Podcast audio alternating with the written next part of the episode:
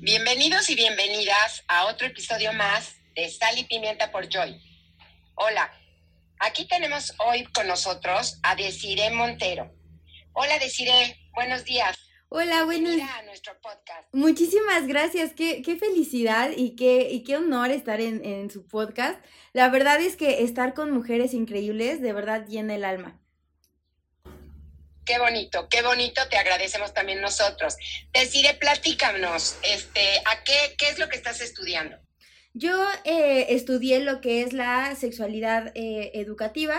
Yo de formación soy psicoterapeuta. Entonces decidí especializarme eh, hace ya dos años en la sexualidad humana. platícame, ¿por qué te llamó la atención exactamente lo de la sexualidad?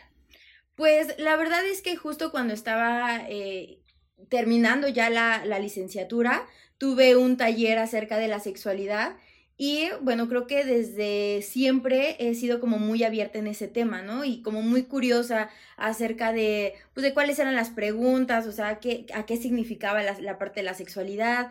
Entonces, cuando llegó este taller a mi vida, la verdad es que, pues, todavía generó más, más y más dudas dudas que lo curioso es que no me pudieron responder.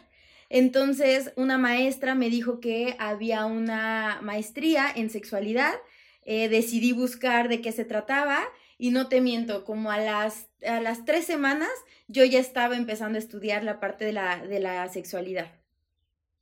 Oye, dime una cosa, Detire, ¿quieres compartir, compartirnos esas dudas? sí. todas las escuchas las tienen, a ver si nos puedes ayudar un poquito. Sí, seguramente eh, son dudas que, que muchas tenemos. Eh, eran dudas como con respecto a mi identidad, ¿no? Así como de, a ver, ¿quién me dijo que tenía que ser de esta manera, ¿no? Que tenía, es decir, que maquillarme. O por qué eh, me gustan los, la, los hombres y no las mujeres. Y hay personas que les gustan ambos. Eh, la parte también del placer, ¿no? O sea, yo recuerdo que, que, en la parte del autoerotismo, del placer o del deseo, son temas que no se hablaban. Inclusive, por ejemplo, en, en este, en este taller, tampoco me, me, me, decían, o sea, qué era o por qué, por qué no se hablaba del tema. Eh, creo que todo era más relacionado a esto, ¿no? Como de a, de estas sensaciones que tenía, que sentía que eran eh, incorrectas o que eran inapropiadas. Entonces, todas estas dudas las tenía y las fui llevando eh, al Instituto Mexicano de Sexología, que es donde yo estudié. Y entonces ahí se empezaron a abordar muchos, muchas de estas preguntas. Y bueno, eh, ya terminé no solamente con, con estas preguntas contestadas, sino también con muchas, muchas otras ideas y con una apertura acerca de mi propio placer y mi propia sexualidad.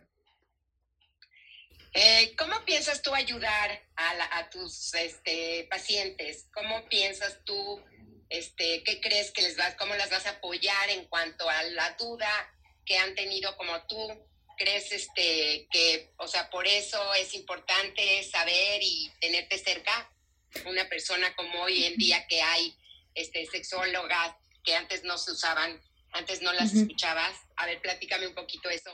Pues justo a partir de, de, de mi experiencia, ¿no? Como de, de, estas dudas que tenía o, o, inclusive dentro de mis relaciones afectivas o sexuales, había como muchas eh, incongruencias y no sabía cómo a quién dirigirme. Creo que eh, a partir de esto yo es lo que yo quiero sumar en la vida de las personas, ¿no? Eh, actualmente yo trabajo también en clínicas de rehabilitación eh, con personas eh, de, del género masculino con condición adicta. Y entonces yo les hablo como la importancia de la salud sexual y de la importancia, por ejemplo, del consentimiento, la importancia de no agredir, la importancia de, de dejar de normalizar la violencia sexual, ¿no? En, en cualquier rubro, ¿no? No solamente eh, cuando hablamos de abuso, sino también de, de manipulación, de, eh, de asumir que la otra persona quiere tener intimidad. Entonces, creo que una de las cosas que más eh, disfruto y, que siento que también es, mi labor de manera profesional es eso, como empezar a, hablar sobre estos temas que justo no se hablan, eh, hablar acerca de, de, que no, no está bien seguir normalizando ciertas conductas que seguimos creyendo que son, pues que son normales, ¿no? Entonces, Esto como por la parte de, del género masculino, para hacia donde yo me voy y donde yo estoy dirigida. Y también, por supuesto, para la parte de las mujeres, ¿no? La importancia de disfrutar el placer, de, a ver, ¿cómo sé que es un orgasmo? ¿No? Porque al final el orgasmo es va, va, específico para cada mujer. Y de pronto, pues nos ponemos a platicar y le pregunto así a mi amiga, oye, ¿qué es un orgasmo para ti? Me dice que es de esta manera y a lo mejor yo la vivo de diferente manera y siento que no es eso. Entonces, como, como poder eh, empezar a hablar acerca de que el placer, el erotismo, tiene que ver con una manera individual de disfrute. También la importancia de, de hablar sobre el consentimiento, ¿no? De que no porque sea mi pareja o sea mi esposo, estoy obligada a hacer ciertas cosas, ¿no? Eh, la importancia también del autoerotismo. ¿Qué onda con la masturbación, no? Este, muchas veces, sobre todo en, nuestra historia de la sexualidad, nos hablan de que es algo malo. Entonces, apropiarnos de nuestro propio cuerpo tiene mucho, es una revolución, ¿no? A partir de ahí es generar esta conciencia de qué me gusta, qué no me gusta, qué me incomoda y todos estos temas, la verdad es que, digo, además de que me encanta, creo que si yo pudiera decir algo es que yo nací para esto, o sea, yo nací para, para poder abordar estos temas porque sé desde dónde está la duda, porque sé desde dónde está el miedo y creo que eso empatiza mucho con las mujeres y también con los hombres, ¿no? En cuestión también de sus, de sus dudas. Y te iba a preguntar, decir, a ver, platícame un poquito, ¿qué piensas un poco en cuanto a los hombres? ¿Qué es lo que vamos a hacer? Porque nos hemos enfocado muchísimo hacia las mujeres. Yo oigo en todas partes que las tribus, las mujeres, todos los queremos, o sea, como, que nos hemos hecho un boom de hoy por hoy las mujeres. ¿Qué pasa? ¿Qué piensas tú en cuanto a los hombres? ¿Cómo los vamos a poder integrar a nuestra vida con diferente, diferente forma de pensar? A ver, platícame qué piensas. Pues justo a partir de lo que he visto, eh, es que al final ellos también tienen los mismos miedos, incertidumbres que nosotras.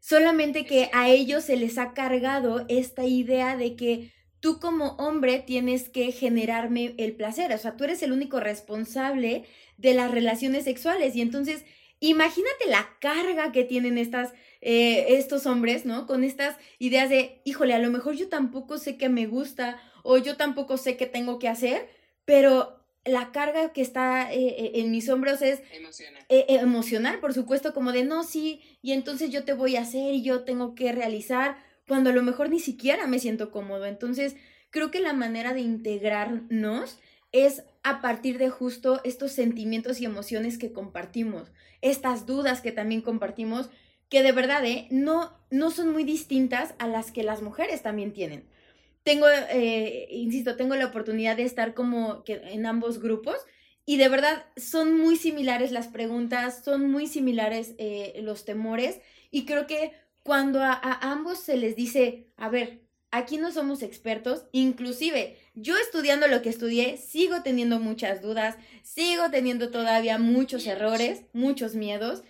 Y, y el... Miedos. Claro, claro. Y entonces a partir de ese aprendizaje en donde podemos justo aprender entre todos, sumar entre todos, yo creo que es una manera muy bonita de integrar, ¿no? Creo que eh, escuchar también ayuda muchísimo. Eh, dime una cosa, ¿qué consejo les puedes dar a todas nuestras mujeres acerca de nuestros hombres que tenemos cerca? ¿Cómo podemos apoyarlos? ¿Cómo podemos ayudarlos? como, no sé, danos un consejo, qué es lo que podemos hacerlo para, para hacer para integrarlos. Pues una manera que creo que me parece muy bella y, y, y, y no solamente incluir a, hombres, por ejemplo, que sea mi pareja o que sea mi novio, inclusive a nuestros hijos, a nuestros sobrinos, a cualquier hombre que esté cerca de, de nosotros, yo creo que puede ayudar el apropiarnos de quién soy. Primero apropiarme de quién soy para no dejarle esta carga a las otras personas.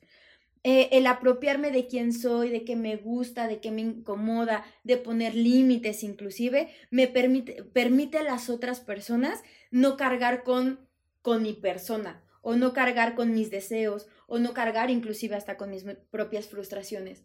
Entonces, eh, hablar también, sobre todo acerca de, de, justo, de las emociones y de los sentimientos que, que nos acongojan o que, o que nos generan, ¿no? En este momento me siento triste, en este momento a lo mejor con nuestra pareja, pues este, me siento incómoda o quiero disfrutar esto contigo, ¿no? Creo que es una de las cosas que más nos, nos dan esta apertura, la parte de la comunicación.